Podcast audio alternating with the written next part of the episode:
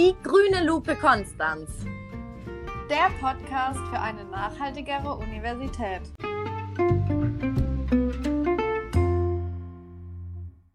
Hallo und herzlich willkommen zur neuen Folge der grünen Lupe.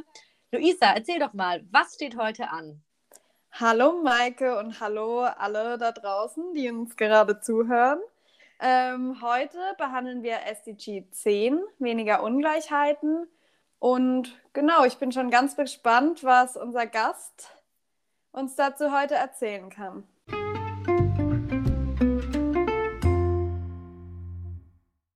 Heute begrüßen wir Andrea Beken bei uns im Podcast. Hallo liebe Andrea, wir freuen uns sehr, dass du heute bei uns bist.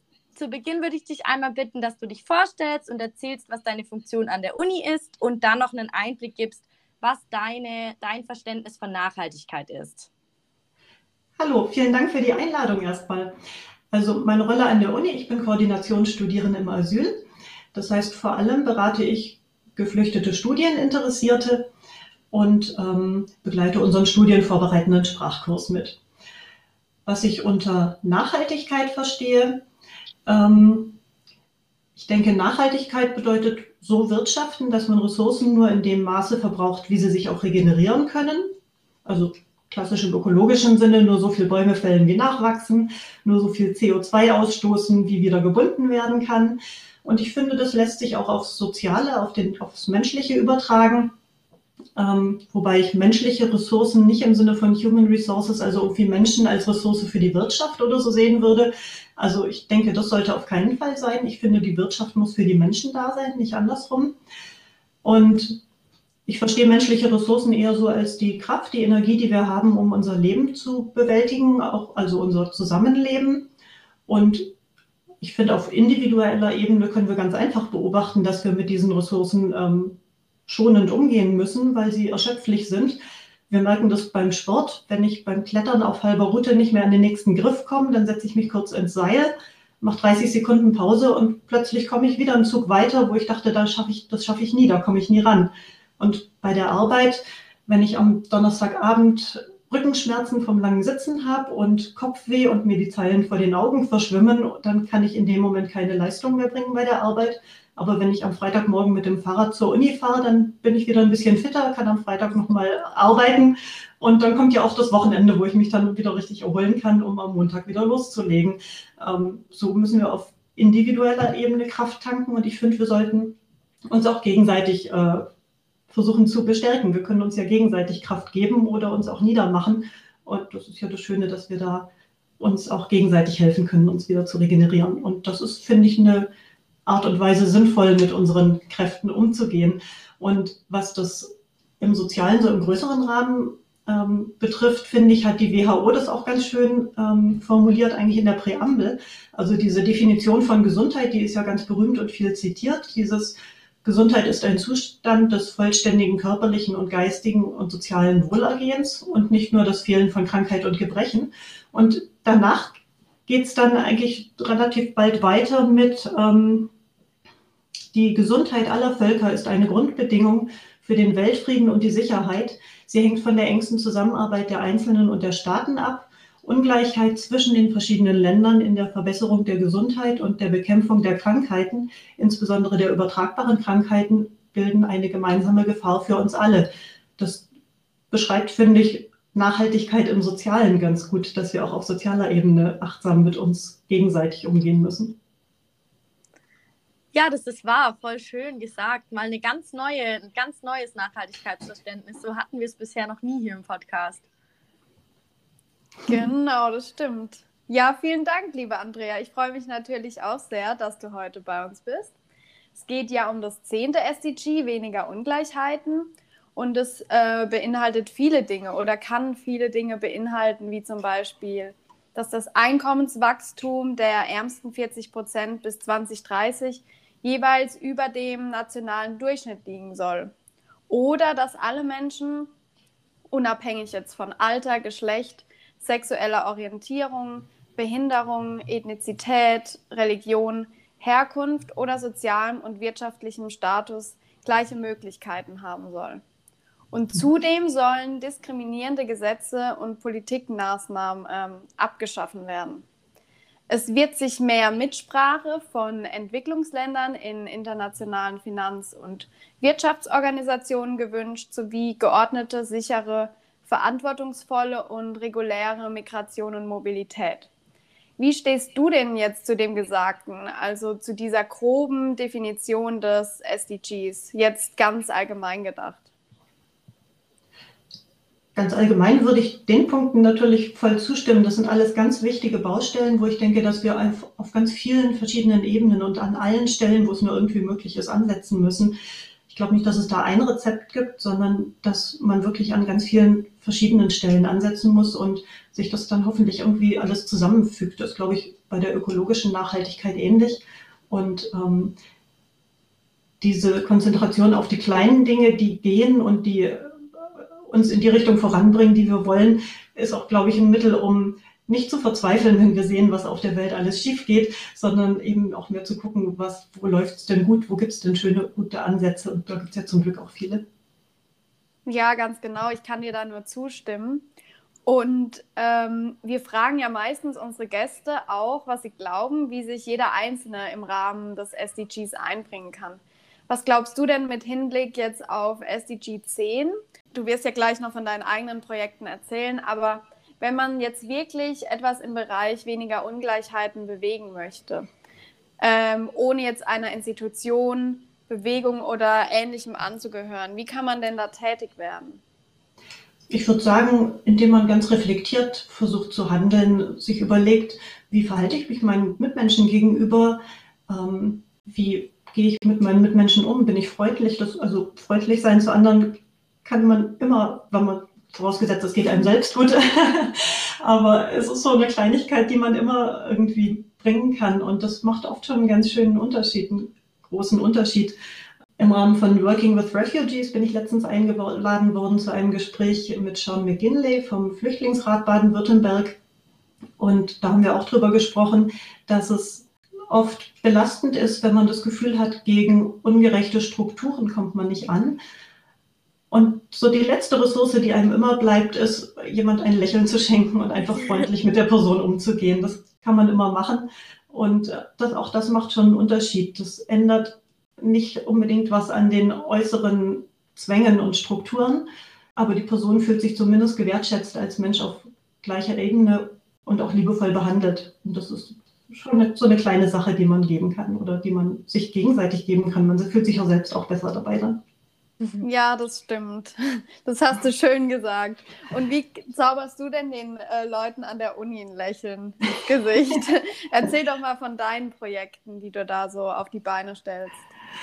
Ähm, auf die Beine gestellt habe ich es nicht von Anfang an. Ich bin dazu gekommen, als das Projekt schon lief. Ähm, 2015, 16 fing das an. Ähm, da haben meine Kolleginnen im Gleichstellungsreferat angefangen mit Studierenden im Asyl. Und von Anfang an waren so zwei wichtige Bausteine eben die studienvorbereitenden Sprachkurse für geflüchtete Studieninteressierte und äh, die Beratung. Ähm, vielleicht sage ich noch kurz was zum RGFD, zum Referat für Gleichstellung, Familienförderung und Diversity. Wir haben eben als eines unserer Unterteams das Diversity-Team, wo wir ähm, zum Ziel haben, dass sich die Vielfalt der Gesellschaft auch an der Uni widerspiegeln soll und wo einfach immer noch äh, zu beobachten ist, dass einige Gruppen unterrepräsentiert sind. Da haben wir auch mit verschiedenen Gruppen und Organisationen eine Zusammenarbeit auf den verschiedenen Ebenen. Also ein Kollege von mir ist mit Arbeiterkind in Kontakt, eine andere Kollegin arbeitet eng mit Uniqueer und mit der muslimischen Hochschulgruppe zusammen, um auf, an verschiedenen Stellen Ungleichheiten und Benachteiligungen auch anzugehen. Und ich erzähle jetzt trotzdem weiter vom Projekt Studieren im Asyl, weil ich da natürlich am besten drüber erzählen kann. Ähm, Gerade geflüchtete Menschen sind in Deutschland vielen Herausforderungen gegenübergestellt. Ähm, und wir arbeiten daran, eben fluchtbedingte Nachteile abzubauen. Das liegt einfach schon daran, dass Menschen, die nach Deutschland flüchten, da keine lang geplante Entscheidung getroffen haben, dass sie jetzt nach Deutschland kommen und hier studieren möchten. Da war vorher keine Zeit, die Sprache zu lernen, sich mit dem deutschen Hochschulsystem auseinanderzusetzen. Manchmal war noch nicht mal die Möglichkeit gegeben, die wichtigsten Zeugnisse mitzunehmen oder vielleicht auch nur als Fotos auf dem Handy. Das wird ja oft kritisiert, dass ähm, Menschen auch die, die Handys abgenommen werden im Zuge des Asylverfahrens oder auf der Flucht, das, das ganz schlimm ist, weil da auch Kontaktmöglichkeiten und aber auch die, die, die Nachweise für die eigene Biografie verloren gehen.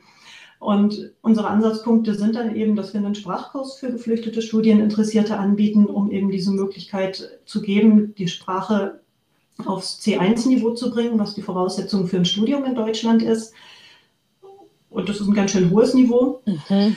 Und ähm, dann in der Beratung geht es ganz viel darum, äh, zu informieren über das Hochschulsystem, über die verschiedenen Studiengänge. Da arbeite ich auch eng mit der zentralen Studienberatung zusammen und mit den Fachbereichen. Dann ist die Zeugnisanerkennung ein ganz großes Thema und die gegebenenfalls auch die Anrechnung von bereits erbrachten Studienleistungen aus dem Ausland, ähm, wenn hier ein Studium fortgesetzt wird. Zeugnisanerkennung ist dann natürlich besonders schwierig, wenn keine Zeugnisse mehr vorliegen. Das ist ein Rieseneinschnitt. Und dann geht es natürlich auch um Finanzierung, um BAföG, um Stipendien, ähm, so Themen, wo man viel wissen muss, wo man ja auch, wenn man hier aufgewachsen ist, noch viel recherchieren muss und erstmal rausfinden muss, wie stelle ich eigentlich einen BAföG-Antrag oder oh Gott, wie mache ich dann einen Antrag für ein Stipendium? Da, das kriegen doch sowieso nur die, die die allerbesten im Studiengang sind. Also solche Gedanken da auch, ähm, ja, oder Ängste auch zu nehmen und äh, zu ermutigen, da äh, ruhig einen Antrag zu stellen und es zu probieren. Ähm, wir finden auch manchmal noch weitere strukturelle Ungleichheiten. Also dieses Jahr haben wir uns zum Beispiel recht intensiv mit BAföG beschäftigt und ähm, gerade im Bereich Fachrichtungswechsel gibt es ja strenge Regeln im BAföG und das ist eine wirkliche Schwierigkeit, wenn man nicht die klassische Biografie hat von Schule direkt auf Studium ins Studium und ähm, möglichst viele Gelegenheit gehabt ha äh, hatte, vorher zu überlegen, was ich studieren möchte. Eine Flucht ist so ein einschneidendes Erlebnis. Ähm, das ist klar, dass sich dann die Voraussetzungen ändern und die dann auch die Entscheidung für einen Studiengang ändern. Also wenn ich in Syrien Jura studiert habe, kann ich hier, damit hier in Deutschland nichts anfangen. Und ähm, dann darauf festgelegt zu sein, auch hier wieder Jura studieren zu müssen, was unglaublich lang dauert, was unglaublich schwierig ist, auch sprachlich, wo die Person vielleicht eigentlich ein Interesse hätte, was anderes zu machen, wo sie in drei Jahren mit einem Bachelorabschluss in den Arbeitsmarkt einsteigen könnte. Das sind so Schwierigkeiten, wo wir gerade auch gucken, gibt es da nicht Möglichkeiten, ähm, die Biografie oder die Hintergründe mehr in Betracht zu ziehen. Also das sind nicht nur wir, da gibt es auch Deutschland, in Deutschland andere Menschen, die sich damit auseinandersetzen. Da Piers Knut, ein Soziologe, der das recherchiert hat und dargelegt hat, dass in, auch zum Beispiel in diesem Fall eine Gleichbehandlung unter ungleichen Voraussetzungen zu einer Benachteiligung führt und dass sich da vielleicht mal was ändern müsste. Ansonsten arbeiten wir natürlich eng auch mit den Hochschulgruppen zusammen. Es gibt die Hochschulgruppe Café Mondial, es gibt Attendo, es gibt die Refugee Law Clinic, es gibt ähm, viele tolle Ansätze, ähm, wo wir mit Studierenden gemeinsam auch so ein bisschen so ein Netz schaffen können, ähm, um auf mehreren Ebenen auch dann eben Nachteile auszugleichen, ein gutes Ankommen hier in Konstanz möglichst zu gestalten. Ja, Wahnsinn. Auch eine richtig, richtig wichtige Arbeit irgendwie und dann doch auch interessant zu sehen, ähm, dass das teilweise doch sehr statische, bürokratische äh, Netz da einen wieder dann vor ganz andere Herausforderungen irgendwie stellt. Ähm, was mich jetzt mal noch interessieren würde, wie ist es denn jetzt für Studierende an der Uni? Kann man sich da irgendwie auch engagieren? Gibt es da Möglichkeiten, dass man eben auch zu ähm, der Verminderung von Ungleichheit beitragen kann, irgendwie mit Gruppen oder du hattest vorhin auch schon mal irgendwelche Hochschulgruppen angesprochen? Ja, unbedingt. Also die Hochschulgruppen freuen sich über alle, die gerne mitmachen möchten. Das ist auch für einen selbst unbedingt eine Bereicherung.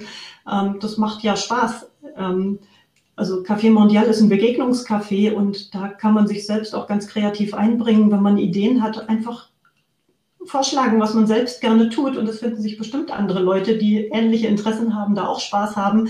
Und wenn dann eine bunt gemischte Gruppe zusammenkommt, das, das ist wunderbar. Und ähm, Attendo ist zwar eine Hochschulgruppe aus dem Fachbereich Psychologie, aber auch die sind offen für Leute aus anderen Fachbereichen, die sich in irgendeiner Weise einbringen möchten. Also die machen auch Aktivitäten mit Kindern zum Beispiel, wo man nicht unbedingt Psychologie studieren muss, äh, um da mitmachen zu können. Bei der Refugee Law Clinic, die richtet sich natürlich schon vor allem an Studierende der Rechtswissenschaften, aber ich glaube auch da ähm, gibt es Möglichkeiten, wenn man sagt, oh, das interessiert mich, also vor allem, wenn man zum Beispiel mehrsprachig ist und übersetzen könnte oder so.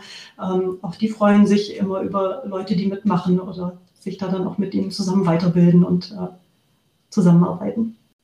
Ja, sehr schön. Mit offenen und freundlichen Augen durch die Welt gehen.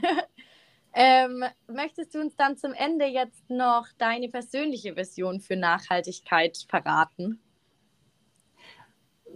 Eigentlich geht die so in die Richtung von dem, was ich am Anfang gesagt habe. Ähm, ich würde mir wünschen, dass, dass wir in der Welt eben weniger Ungleichheiten haben.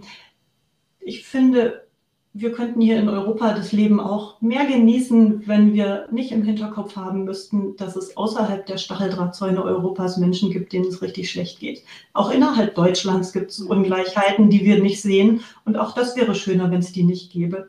Und ähm, das, da, da wird es uns, glaube ich, allen noch besser gehen, als es uns hier ja eigentlich sowieso schon geht.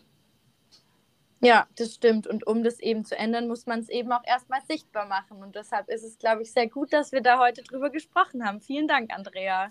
Vielen Dank euch für das Gespräch. Und schaltet auch ihr nächstes Mal wieder ein, wenn wir uns auf die Suche nach SDG 11 machen.